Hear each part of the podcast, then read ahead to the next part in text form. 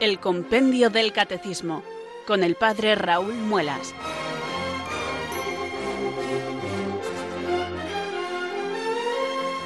Muy buenas tardes, queridos oyentes de Radio María. Son las 4, las 3 en Canarias. Aquí comienza una nueva edición del programa El Compendio del Catecismo de la Iglesia Católica.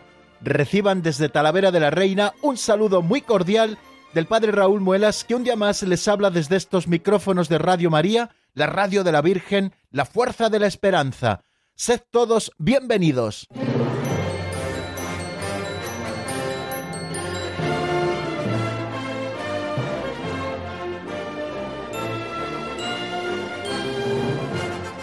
Aquí estamos, queridos oyentes, una tarde más dispuestos y preparados para compartir con ustedes los próximos 55 minutos de radio teniendo como punto de referencia el compendio del Catecismo de la Iglesia Católica, en el que, como cada tarde de lunes a viernes, encontramos, queridos amigos, la doctrina católica. Juntos la comentamos punto por punto tal y como nos la va presentando este que es nuestro libro de texto. Nos encontramos ya en la segunda parte del compendio del catecismo, el que nos habla de la celebración del misterio cristiano y estamos abordando la economía sacramental, que es la primera sección, cuestiones introductorias generales de todos los sacramentos.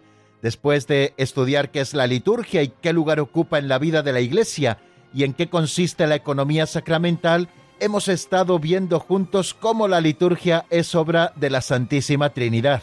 Y ayer comenzábamos a acercarnos al misterio de los sacramentos dando una definición sobre qué son los sacramentos y cuántos hay. Bueno, pues en ese punto justo nos encontramos y en este punto, queridos amigos, vamos a continuar hoy, tanto en el resumen de lo que vamos a hacer como en el avance que hacemos siempre en el estudio de la doctrina. Y lo hacemos siempre ilusionados de que nuestro programa siga haciendo el bien. Y no sabemos a quién hace el bien. Fíjense que un día les conté que hay un oyente de Talavera de la Reina que tiene puesta siempre Radio María a sus gallinas, tiene una pequeña granja de gallinas y siempre les tiene puesta Radio María y dice que son los mejores huevos de la comarca, ¿no? Los que producen sus propias gallinas. Bueno, pues a raíz de este comentario que hicimos, me escribió una oyente, Marta, donde nos contaba también su experiencia. Nos decía, Buenas tardes, padre. Al hilo de esta anécdota que comentaba hoy en su programa del señor que ponía la radio a las gallinas, me gustaría comentarle mi circunstancia. Hace cinco años, nos cuenta Marta, tras quedarme en paro, me decidí a emprender y monté unos invernaderos de tomates. Mi párroco vino a bendecirlos una vez construidos y plantada la primera cosecha, y yo todos los días trabajo una media de 10-12 horas y todo el día estoy con Radio María. Dicen que son los mejores tomates de la región y efectivamente nos los piden los mejores restaurantes tanto de aquí de Cantabria, que es donde ella vive, como de fuera, tanto de Madrid como de Bilbao. Mi teoría es que con tanto hora et labora no podía ser de otra manera y que todos esos rosarios que llevan los tomates hacen que sean tan especiales. Luego nos dice, me encanta la explicación del compendio, es un placer escucharle todas las tardes y además el tiempo se me pasa volando. Nos da las gracias y nos envía a todos un afectuoso saludo. Me resultó tan simpática la anécdota de los invernaderos de tomates que escuchan Radio María que yo le pedí permiso a Marta para poder contársela y ella me dijo que encantada de poder colaborar también con su sencilla y simpática experiencia con todos los oyentes de este programa. Bueno, pues hoy también nos disponemos a hacer el bien, ¿no? Radio María es como el sembrador que sale a sembrar y siembra a manos llenas y no sabe dónde cae la semilla. Esperemos que caiga en tierra buena, como será en el caso de la mayoría de aquellos que estén escuchando a estas horas la radio, eh, Radio María, el compendio del catecismo. Que la semilla de la buena doctrina vaya cayendo en personas, en gallinas o en tomates para que siga haciendo el bien, porque es uno de los fines de Radio María, el sembrar el Evangelio para que haga el bien por doquier. Y eso hacemos, queridos amigos, todos los días con nuestra programación y eso pretendemos hacer también cada tarde en esta franja horaria, de 4 a 5 en la península, de 3 a 4 en Canarias, comentar juntos la verdad de la doctrina católica contenida en el compendio del Catecismo de la Iglesia Católica, profundizar en la verdad de nuestra fe y conocer en definitiva más a Dios. Y esto ya nos hace bien, queridos amigos, y no solo nos hace bien a nosotros, sino a todos los que están alrededor de nosotros, no solo personas, sino también tomates, como han podido comprender esta tarde con el testimonio de Marta. Pues bueno, una tarde más, queridos amigos, y llenos de ilusión, vamos a abordar nuestra tarea, la que nos encomienda Radio María, abrir el compendio del Catecismo. Hoy repasaremos el número 224 y seguiremos avanzando con el 225 y a ver si nos da tiempo también a ver el 226. Pero antes de introducirnos de lleno en el estudio del compendio nos queda hacer un par de cosas también importantes. Primero, elevar nuestra plegaria de invocación al Espíritu Santo para que venga sobre nosotros y sea Él quien nos prepare a la escucha de estos números del compendio y también abrir el libro de las pinceladas de sabiduría para encontrarnos con una de ellas que nos permita hacer nuestra reflexión. Pero lo primero es lo primero y antes que nada, queridos amigos, la oración. Por eso, un día más rezamos así. Ven Espíritu Santo, llena los corazones de tus fieles y enciende en ellos el fuego de tu amor. Envía Señor tu Espíritu que renueve la faz de la tierra. Oh Dios, que llenaste los corazones de tus fieles con la luz del Espíritu Santo, concédenos que guiados por el mismo Espíritu, sintamos con rectitud y gocemos siempre de tu consuelo. Por Jesucristo nuestro Señor. Amén.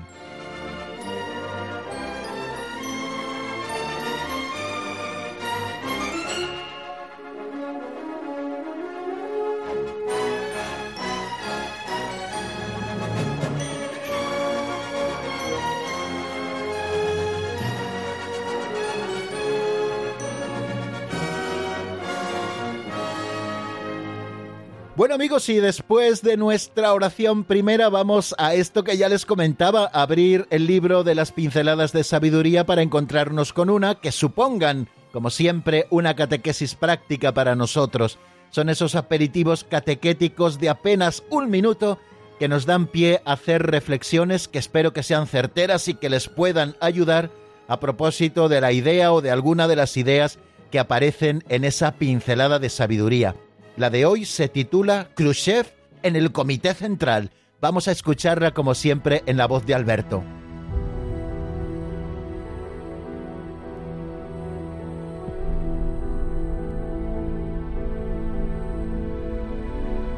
Khrushchev en el Comité Central. Suele decirse que la verdad ni teme ni ofende, pero la verdad es que decirla es muy peligrosa regala un caballo a quien diga la verdad para que huya en él apenas acabe de decirla. Jesús desenmascaró a escribas y fariseos y acabó crucificado. Cuando Khrushchev denunció en el Comité Central la era staliniana, uno de los presentes dijo ¿Dónde estabas tú, camarada Khrushchev, cuando fueron asesinadas tantas personas? Khrushchev respondió Agradecería que se ponga de pie el que ha hablado. Pero nadie se levantó. Khrushchev continuó ya tienes la respuesta. Yo me encontraba en el mismo lugar en el que estás tú ahora.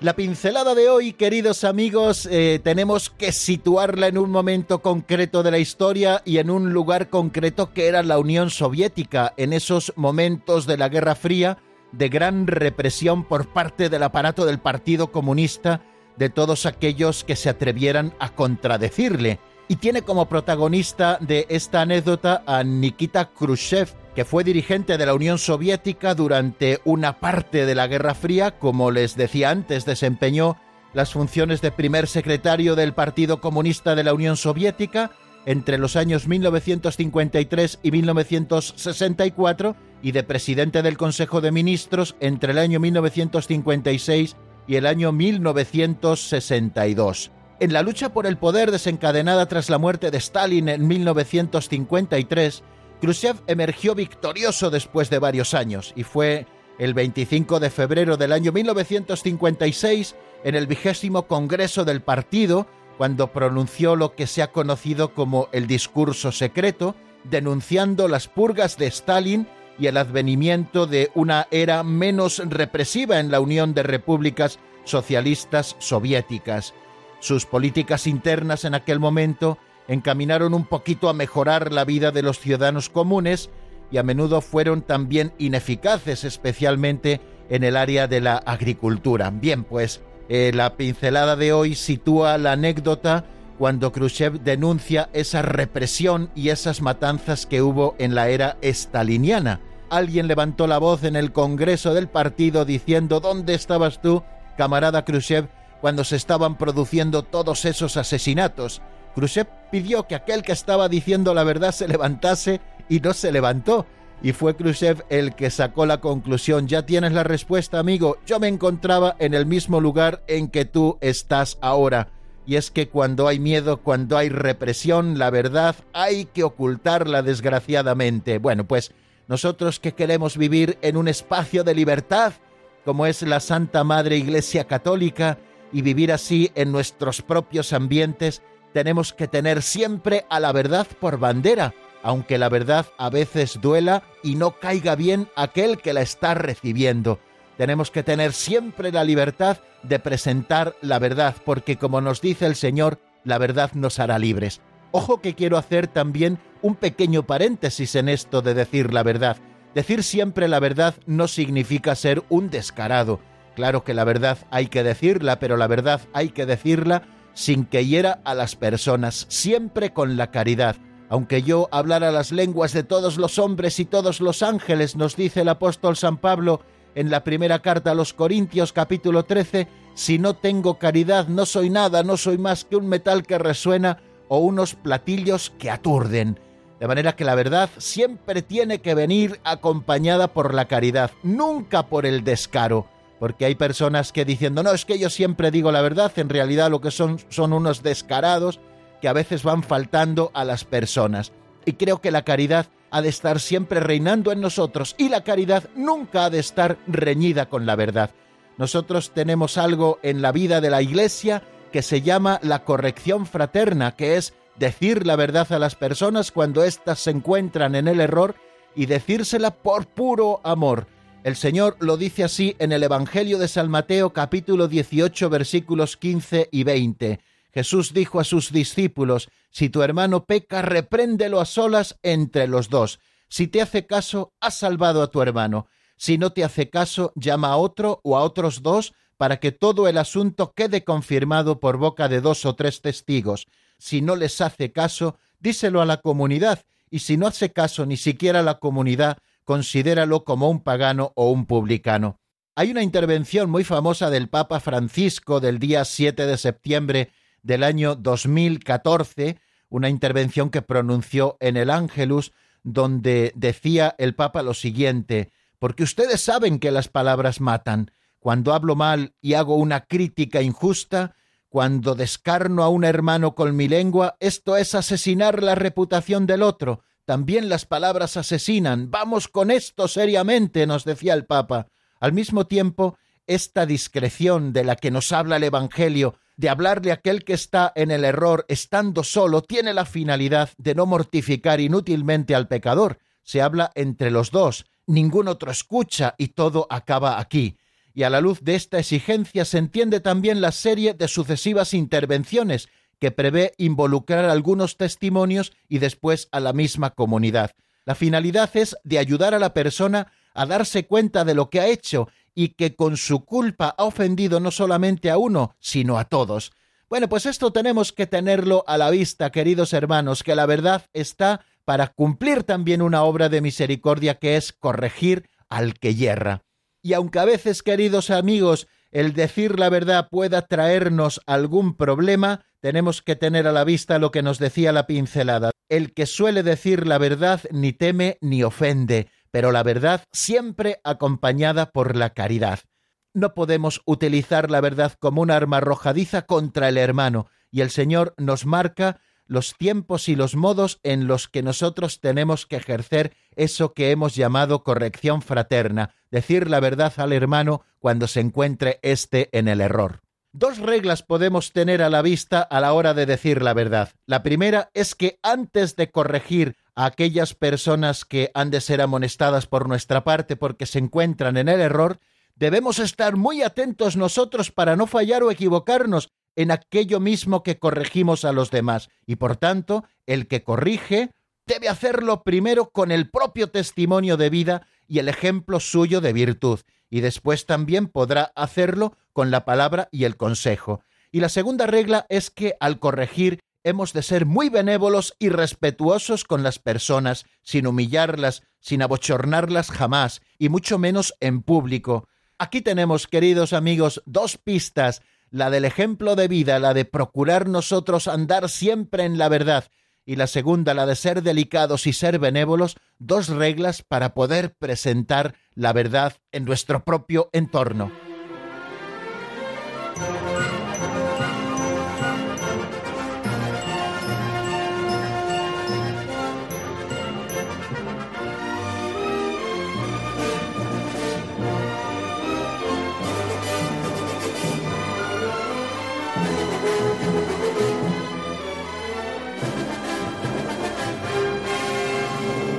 Amigos, y después de escuchar esta pincelada, quiero aprovechar estos minutos para saludar nuevamente a aquellos que se hayan incorporado a nuestra sintonía en los últimos minutos, recordarles que estamos en Radio María, que esto es el compendio del catecismo y que les habla el padre Raúl Muelas desde Talavera de la Reina, como todas las tardes laborables de lunes a viernes en esta franja horaria, y que juntos nos estamos acercando a ese libro de texto que es un instrumento maravilloso para conocer la verdad de nuestra fe, como es el Compendio del Catecismo de la Iglesia Católica, un libro que nos regaló el Papa Benedicto XVI en el año 2005 y que resume autorizadamente y con toda verdad ese otro libro mayor que se llama El Catecismo de la Iglesia Católica, que apareció, que vio la luz gracias a Juan Pablo II que nos lo regala en el año 1992. Vamos a abordar ahora el resumen de lo que vimos en nuestro último programa.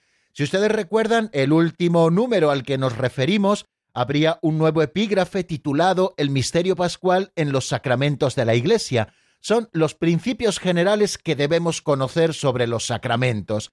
Y comienzan estos principios generales por una definición de lo que son los sacramentos y una lista de cuántos son los sacramentos, cuántos sacramentos hay. Bueno, pues vamos a recordar lo que nos dice el número 224 textualmente. ¿Qué son los sacramentos y cuántos hay? Los sacramentos, nos dice ese número, son signos sensibles y eficaces de la gracia, instituidos por Cristo y confiados a la Iglesia, a través de los cuales se nos otorga la vida divina. Son siete, bautismo, confirmación, Eucaristía, penitencia, unción de los enfermos, orden y matrimonio.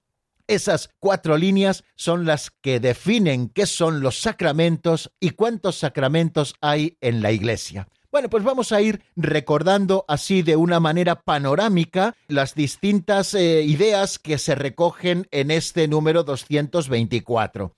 En primer lugar, nos dice que los sacramentos son signos, y nosotros hacíamos una definición de signo como muy sencilla. Decíamos que signos son elementos realidades que aparecen ante nuestros ojos y que están significando una realidad oculta. Decíamos que siempre los ejemplos eh, pueden ayudarnos un poquito a comprenderlo, aunque siempre cualquier ejemplo, al referirnos a estas realidades mistéricas de la Iglesia, los ejemplos siempre hacen agua siempre por algún lugar, ¿no? Pero bueno, son signos, por ejemplo, el humo es un signo de que existe el fuego. Nosotros vemos el humo y aunque no veamos el fuego que puede estar por debajo provocando ese humo, solamente viendo el humo ya somos conscientes de que existe otra realidad que está sustentando el humo y a la que el humo significa que es ese fuego. Bueno, pues los sacramentos en este sentido son signos, es decir, realidades que aparecen ante nuestros ojos que nos están hablando de otra realidad superior oculta. Y califica que estos signos en primer lugar, son sensibles, es decir, que nosotros los conocemos por los sentidos, son signos que nos entran por los sentidos, los cinco sentidos de los que siempre hablamos, la vista, el oído, el gusto, el olfato y el tacto. Bueno, pues es nuestra manera de aprender la realidad a través de los sentidos. Pues el Señor ha querido instituir estos signos como sensibles para que en nuestra realidad actual nosotros podamos aprehenderlos, es decir, nosotros podamos hacerlos nuestros. Y así con estos signos sensibles, Cristo ha querido acomodarse a nuestra manera de ser, dándonos los dones divinos por medio de las realidades materiales que usamos en los sacramentos, para que nos fuera más fácil conseguir esas realidades divinas. Es decir, que son signos que significan y además son signos sensibles que nosotros podemos palpar a través de nuestros sentidos. Poníamos ejemplos y los podemos poner en todos los sacramentos. Vamos a referirnos al primero de ellos, que es el bautismo.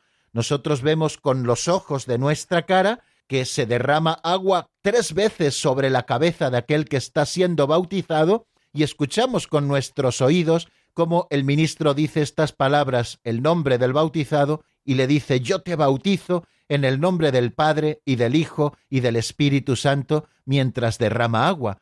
La cabeza de esa persona que está siendo bautizada siente eh, que el agua corre por su cabeza, por supuesto. Vemos cómo los sentidos van siendo todos capaces de captar ese sacramento, ese signo sensible a través del cual se está comunicando la gracia, ¿no? Y lo mismo el olfato, también entra el olfato cuando ungimos en el bautismo con el crisma santo, que es ese aceite perfumado, pues eh, ese olor del perfume del santo crisma entra también por nuestro sentido del olfato. De hecho, una de las cosas que yo suelo hacer cuando preparo con los padres el bautismo de sus hijos es llevar también el santo crisma para que puedan olerlo.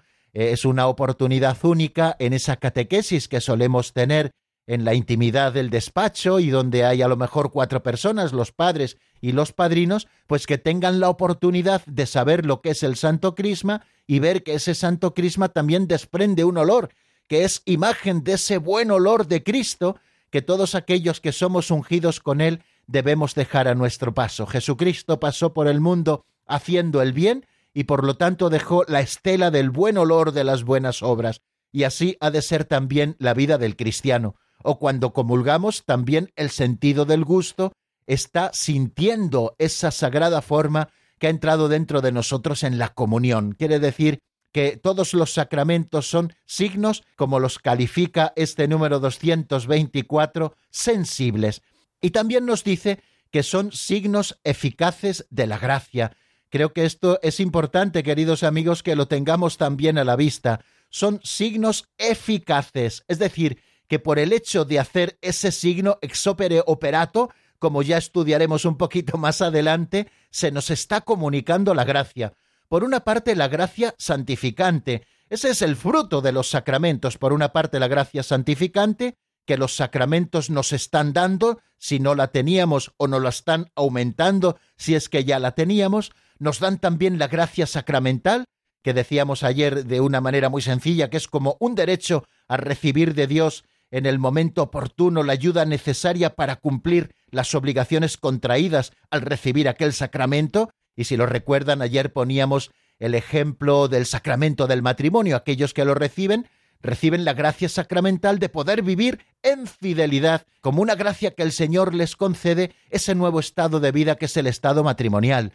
También en el caso de los ministros sagrados, hablamos de la gracia de estado para poder desempeñar su misión sagrada el medio de la Iglesia. ¿Ven? Como ven, existe esa gracia santificante que se nos da, la gracia increada, y también existe esa gracia sacramental, esa gracia creada para que nosotros podamos ser fieles a lo que ese sacramento nos está dando, ¿no? Una cosa la llamamos gracia santificante, la otra la llamamos gracia sacramental. O sea que son signos sensibles, eficaces de la gracia, es decir, que nos están comunicando la gracia, como si se tratara de unos cauces a través de los cuales nos llega el mismo Dios a nosotros o también esas gracias que Él crea para que podamos vivir conforme a los sacramentos que estamos recibiendo. En esa definición también se nos habla de algo que es sumamente importante y que también define Trento, que todos los sacramentos han sido instituidos por Cristo y confiados a la Iglesia.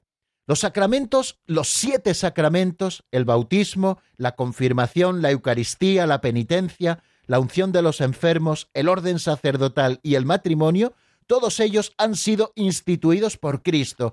Y la Iglesia desde el principio los ha ido descubriendo como unos signos especiales entre los muchos que Cristo transmitió y que la Iglesia tiene, los fue descubriendo como unos signos especiales a los que calificamos como sacramentos, como cauces eficaces de la gracia de Dios. Todos los sacramentos, por tanto, han sido instituidos por Jesucristo. En la Sagrada Escritura, es decir, en los Evangelios y en el Nuevo Testamento, vemos claramente la institución de algunos de estos sacramentos directamente por Jesucristo, y quizá de otros sacramentos no tenemos esa constancia tan expresa, pero sí que tenemos una verdad, y es que todos han sido instituidos por Cristo, y así lo ha recibido también la tradición, y así vemos indicios en algunos textos de la Sagrada Escritura que ya tendremos oportunidad de ir viendo cuando vayamos desgranando cada uno de estos sacramentos. Pero ha de quedarnos muy claro que los sacramentos no son invenciones de la Iglesia, sino que son invenciones de Jesucristo, es decir, que han sido todos ellos instituidos por Jesucristo. La Iglesia esto lo define de una manera muy clara en el Concilio de Trento, cuando tuvo que dar respuesta ya por el año 1556 a las desviaciones doctrinales de Lutero, que decía que solamente en un principio existían tres sacramentos y al final, dos años después, los redujo a dos. Solo existe el sacramento del bautismo para él y para el mundo protestante y el sacramento de la Eucaristía, y no entendida como la entendemos nosotros, como la transustanciación de toda la sustancia del pan en la sustancia completa del cuerpo del Señor y de su propia sangre. Entonces en la Eucaristía nosotros decimos que está Cristo todo entero, su cuerpo, su sangre, su alma y su divinidad, y que hay una presencia viva, real y sustancial. ¿No lo creen así nuestros hermanos separados, los protestantes, que hablan eh, del pan eucarístico con un sentido de transignificación o con un sentido de transfinalización? Es un cambio de finalidad, es un cambio de sentido, pero en realidad no existe un cambio de sustancia. Bueno, pues eh, la Iglesia define que eh, Cristo instituye estos siete sacramentos y estos siete sacramentos se los confía a la Iglesia para que ella los administre. Y de hecho la Iglesia ha ido configurando esos ritos a través de los cuales se administran esos sacramentos, tomando los elementos esenciales del mismo Cristo, ha ido configurando esos ritos en los cuales, como les digo, se administran estos sacramentos. O sea, han sido confiados a la Iglesia para que ella los administre y han sido confiados a la Iglesia para que estos sacramentos hagan crecer también a la misma Iglesia. Y nos dice también en esa definición que a través de estos signos sensibles y eficaces de la gracia, instituidos por Cristo y confiados a la Iglesia, a través de ellos se nos otorga la vida divina. O sea que son como siete cauces necesarios para que nosotros recibamos, queridos amigos, la vida divina. Ayer decíamos algo que también era importante, ¿no? ¿Por qué Jesucristo, por qué ha instituido estos signos sensibles que llamamos sacramentos? Y decíamos que lo ha hecho para expresar las realidades sobrenaturales de la gracia. Nacemos a la vida sobrenatural por el bautismo, nos fortalecemos con la confirmación, mantenemos la vida con el alimento de la Eucaristía, y si se pierde por el pecado, la recuperamos por la penitencia, y con la unción de los enfermos nos preparamos en ese momento especial de dificultad que es la enfermedad para el viaje que acabará en el cielo, y el orden sacerdotal procura los ministros de la Iglesia y el matrimonio que con los hijos perpetúa la sociedad humana, hace también crecer la Iglesia cuando son regenerados por las aguas bautismales. Y luego nos hace esa lista de cuáles son los siete sacramentos. Son siete, ni más ni menos. Así lo dice también el concilio de Trento. Si alguien dijera que los sacramentos son más de siete, o alguien dijera que los sacramentos son menos de siete, sea anatema.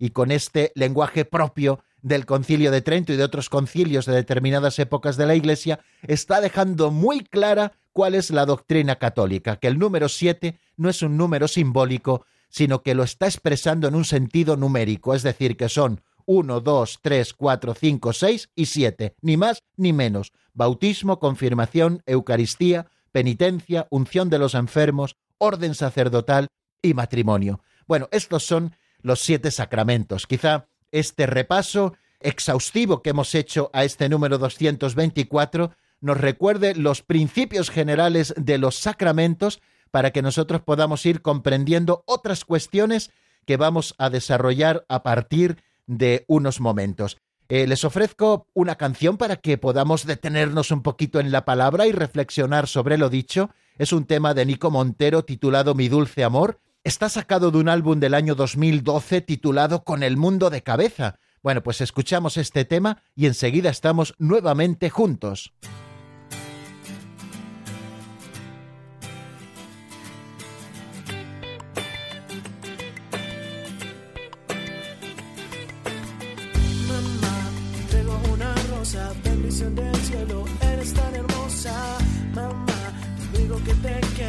Un amor del bueno, puro y verdadero, mamá. Canto lo que siento, sale desde adentro, el ritmo está fluyendo, mamá. Que había sido de mí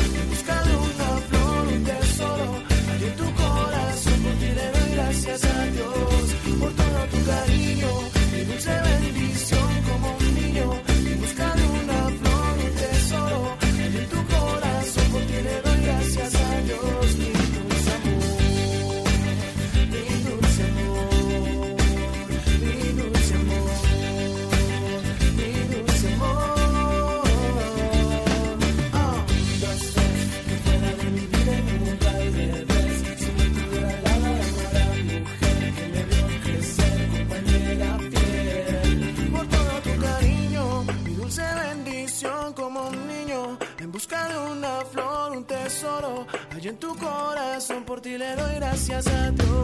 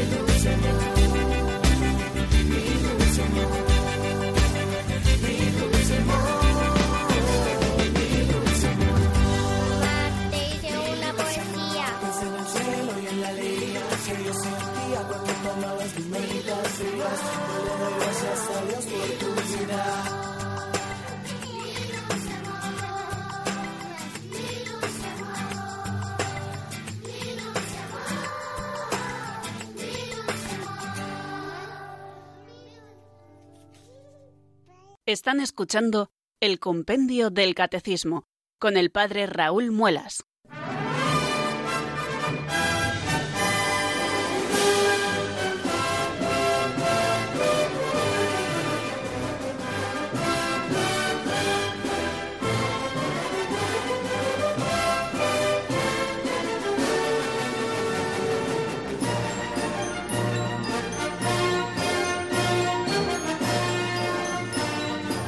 Continuamos, queridos oyentes, en la sintonía de Radio María y seguimos con el tema de los sacramentos. Hemos hecho una pequeña introducción con esta definición y con el listado de los siete sacramentos y ahora iremos especificando algunas de las cosas dichas.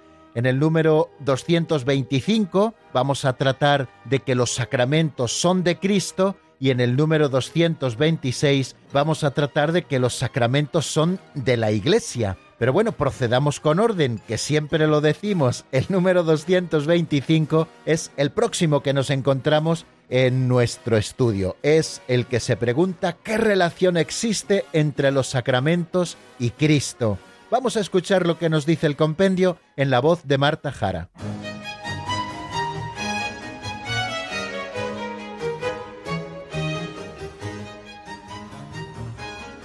Número 225. ¿Qué relación existe entre los sacramentos y Cristo? Los misterios de la vida de Cristo constituyen el fundamento de lo que ahora, por medio de los ministros de su Iglesia, el mismo Cristo dispensa en los sacramentos.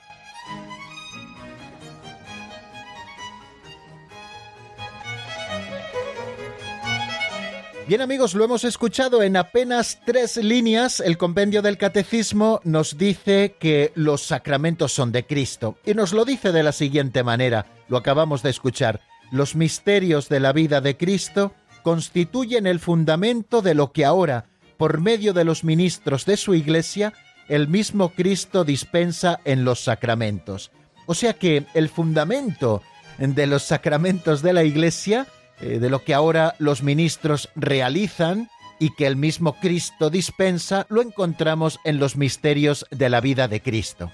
Bueno, eh, estudiamos en este tema y así nos lo especifica mejor el Catecismo Mayor de la Iglesia en tres números, el 1114, 1115 y 1116, lo que se nos quiere decir. En primer lugar, nos dice que está definido por la Iglesia por el Concilio de Trento, lo encuentran en el Detzinger, en el número 1600 y en el 1601 por si ustedes quieren acudir a las fuentes. Allí se nos dice que los sacramentos, todos los sacramentos han sido instituidos por Cristo. Nos lo dice con estas palabras.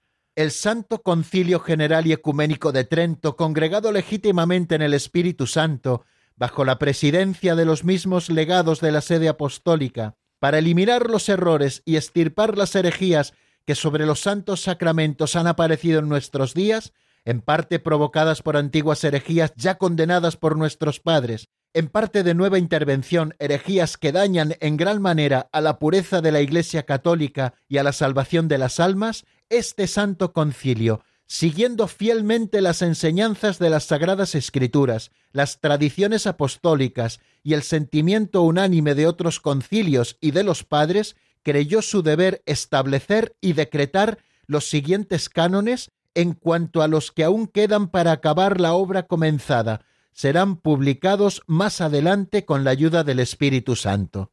Y el primero de estos cánones dice lo siguiente, si alguno dijere que los sacramentos de la nueva ley no fueron todos instituidos por Cristo, o que son más de siete o menos de siete, a saber, el bautismo, la confirmación, la Eucaristía, la penitencia, la extrema unción, el orden, el matrimonio, o también que alguno de estos no es verdadera y propiamente sacramento, sea anatema. O sea que lo primero que nos dice en el primero de los cánones referidos a los sacramentos es que todos ellos fueron instituidos por Cristo. Los sacramentos de la nueva ley fueron todos instituidos por Jesucristo. Y podíamos preguntarnos, ¿existe algún texto de la Sagrada Escritura donde encontremos que se hable de todos los sacramentos juntos? ¿Encontramos en la Sagrada Escritura, en la palabra de Dios escrita, algún pasaje donde esté ya la lista de los siete sacramentos? Bueno, pues efectivamente no existe un solo pasaje donde encontremos que está el listado de los siete sacramentos, que ya recoge por otra parte el concilio de Trento, según la doctrina antigua de la Iglesia, pero sí que encontramos diversos pasajes que hablan de los sacramentos de una manera bien clara y explícita.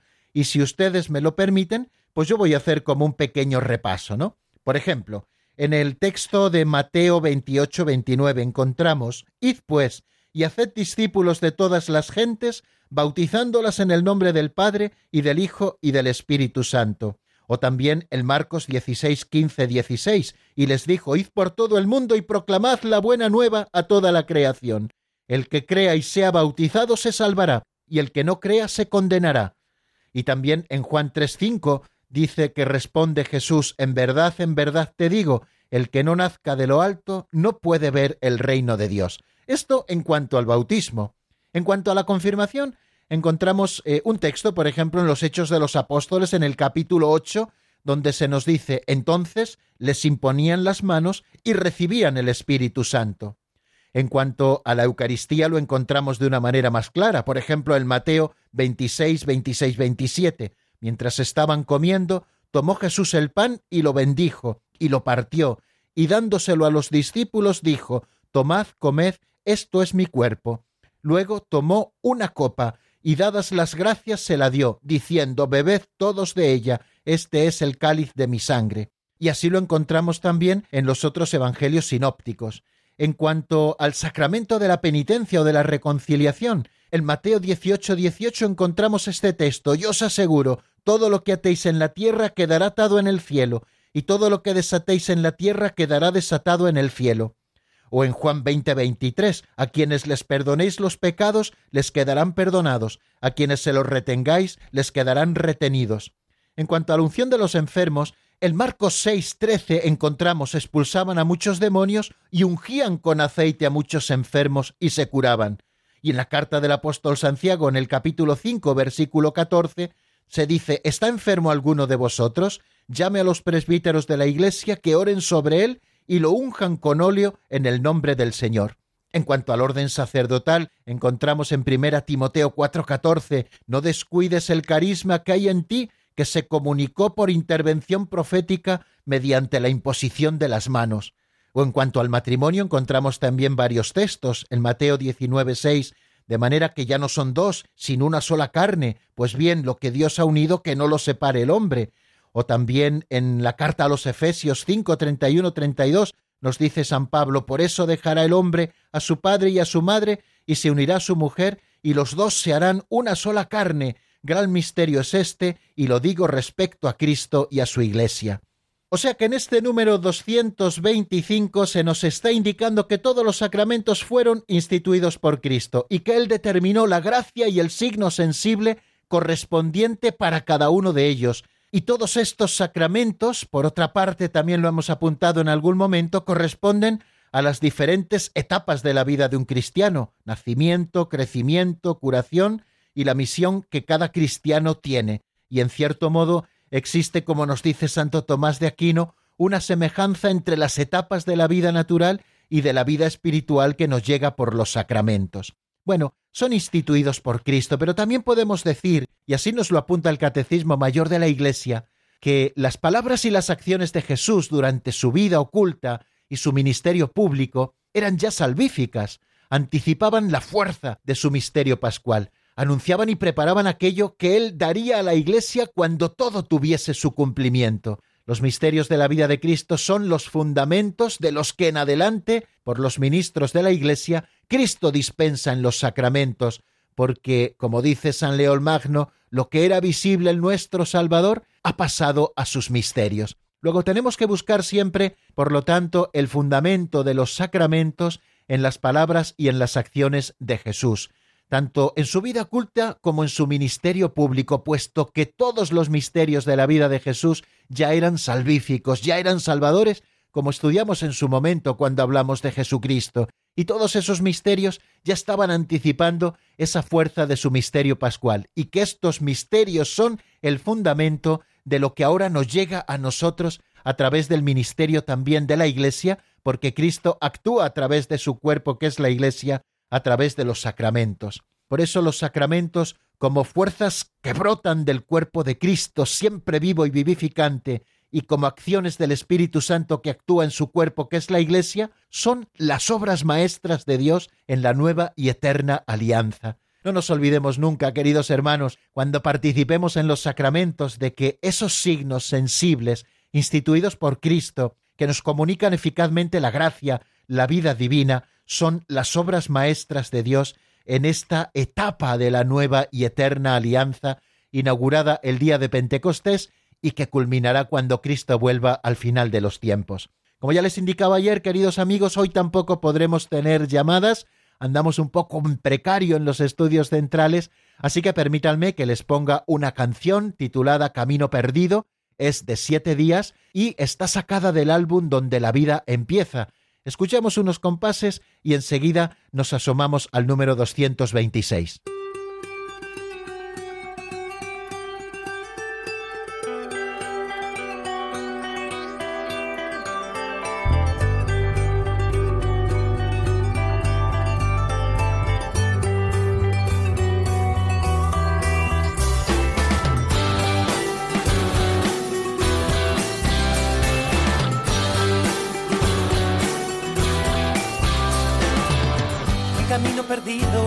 Horizonte.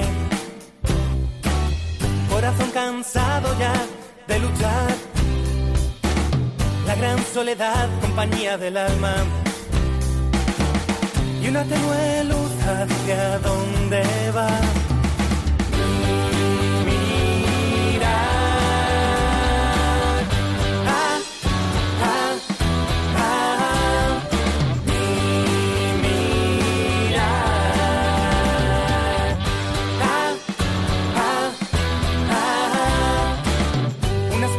Vacías que no reciben, que no dan. Una mente cansada de pensar sin parar. Un profundo deseo de comenzar a volar. De surcar vientos fríos, de surcar tierra y mar.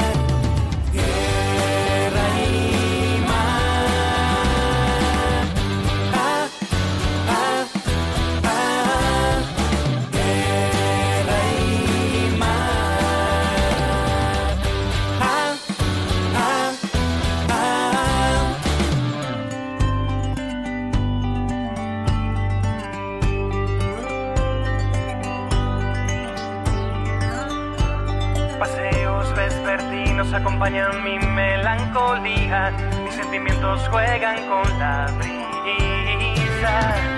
Mis sueños se confunden con la realidad y mi espíritu navega la deriva.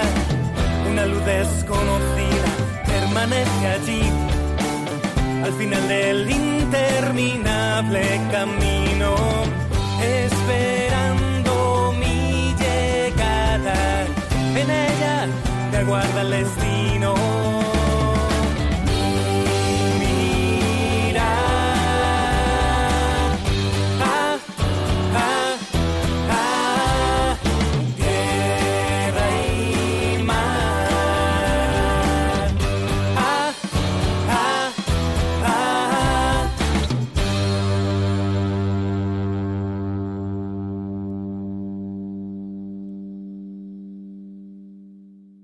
Están escuchando el Compendio del Catecismo con el Padre Raúl Muelas.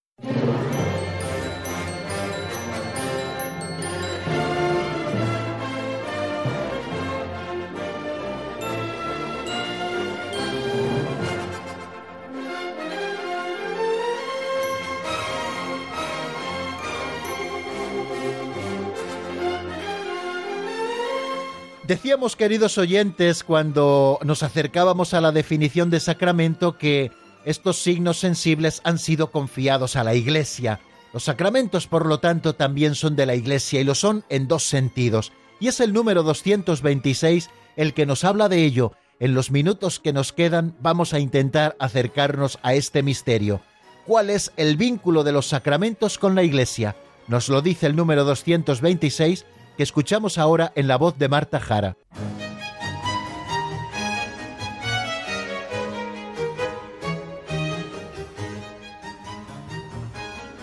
Número 226. ¿Cuál es el vínculo de los sacramentos con la Iglesia? Cristo ha confiado los sacramentos a su Iglesia. Son de la Iglesia en un doble sentido. De ella, en cuanto son acciones de la Iglesia, la cual es sacramento de la acción de Cristo, y para ella, en el sentido de que edifican la Iglesia.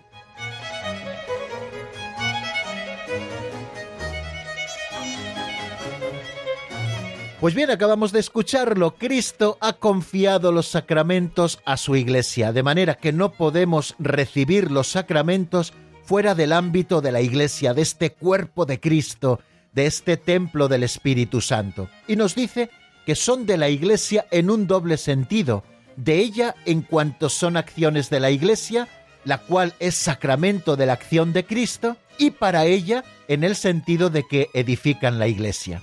Bueno, el Catecismo Mayor de la Iglesia nos lo explica muy bien también en tres números, que son números siguientes a los que antes citaba, a partir del 1117.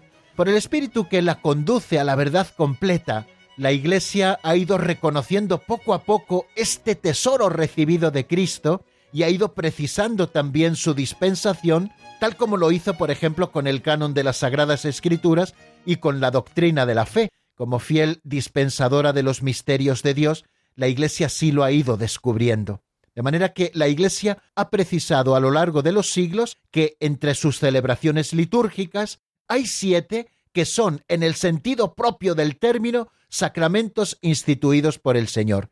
Esos siete son los que recitábamos ya en el 224, el bautismo, la confirmación, la Eucaristía, la penitencia, la unción de los enfermos, el orden y el matrimonio. Y estos sacramentos, estos siete, son de la Iglesia en un doble sentido, como nos dice el número 226, en el sentido de que existen por ella y de que existen para ella. Existen por la Iglesia, porque ella es el sacramento de la acción de Cristo que actúa en ella gracias a la misión del Espíritu Santo. Gracias al Espíritu Santo, Cristo actúa en la Iglesia y por lo tanto la Iglesia aparece como sacramento de la acción de Cristo. Y si hemos dicho que los sacramentos son acción de Cristo para los fieles hoy, por eso decimos que los sacramentos existen por ella, porque la Iglesia como cuerpo de Cristo los va confeccionando para los fieles. Y existen también, decimos, para la Iglesia, porque ellos son sacramentos que constituyen la Iglesia. Ya lo decíamos que la Iglesia hace la Eucaristía y la Eucaristía hace a la Iglesia. O sea que son los sacramentos los que están constituyendo verdaderamente a la Iglesia. Así lo dice San Agustín en De Civitate Deis y así lo dice también Santo Tomás en la Suma Teológica. ¿Y por qué lo dicen? Porque estos sacramentos manifiestan y comunican a los hombres, sobre todo la Eucaristía, el misterio de la comunión del Dios amor uno en tres personas. De manera que, formando con Cristo cabeza como una única persona mística, la Iglesia actúa en los sacramentos como comunidad sacerdotal orgánicamente estructurada.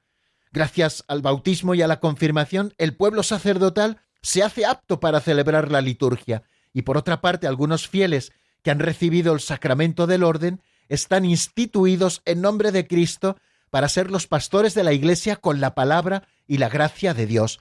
Bueno amigos, pues de esta manera sencilla vemos cómo los sacramentos son también de la Iglesia, porque a ella Cristo se los ha confiado para que los administre, y son de la Iglesia en ese doble sentido del que nos habla el número 226. Son de ella en cuanto a acciones de la Iglesia, porque es la Iglesia la que como esposa de Cristo unida a su cabeza los va dispensando, son de ella porque la Iglesia misma los administra en cuanto sacramento de la acción de Cristo. Cristo actúa por medio de los sacramentos hoy en el Espíritu Santo a través de la Iglesia y son también para ella porque estos sacramentos son los que están edificando a la Iglesia los que hacen que le nazcan nuevos hijos a la vida sobrenatural por el bautismo, los que la fortalecen con la confirmación, los que la mantienen en la vida con el alimento de la Eucaristía, y si la gracia se ha perdido por el pecado, se recupera por el sacramento de la penitencia, y con la unción de los enfermos prepara a todos sus hijos para ese viaje que acabará en el cielo,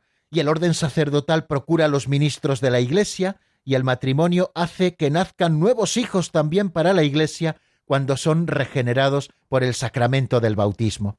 Bueno amigos, pues así vamos a terminar eh, nuestra explicación de hoy y nuestra explicación de la semana. Aún nos queda todavía el programa del próximo lunes, donde desarrollaremos qué es el carácter sacramental y alguna cosa más, y después de ese programa del lunes, si Dios quiere, tomaremos vacaciones durante los últimos días de julio y también durante todo el mes de agosto, pero ustedes seguirán con el compendio del catecismo, porque iremos reponiendo programas pasados que nos ayudarán a repasar algunas de las cosas que a lo largo de este curso hemos ido estudiando juntos con este libro de texto que se ha convertido en una gracia especial para todos nosotros, el compendio del Catecismo de la Iglesia Católica. La bendición de Dios Todopoderoso, Padre, Hijo y Espíritu Santo, descienda sobre vosotros y permanezca para siempre. Amén. Que pasen un buen fin de semana y hasta el lunes que viene, si Dios quiere, amigos.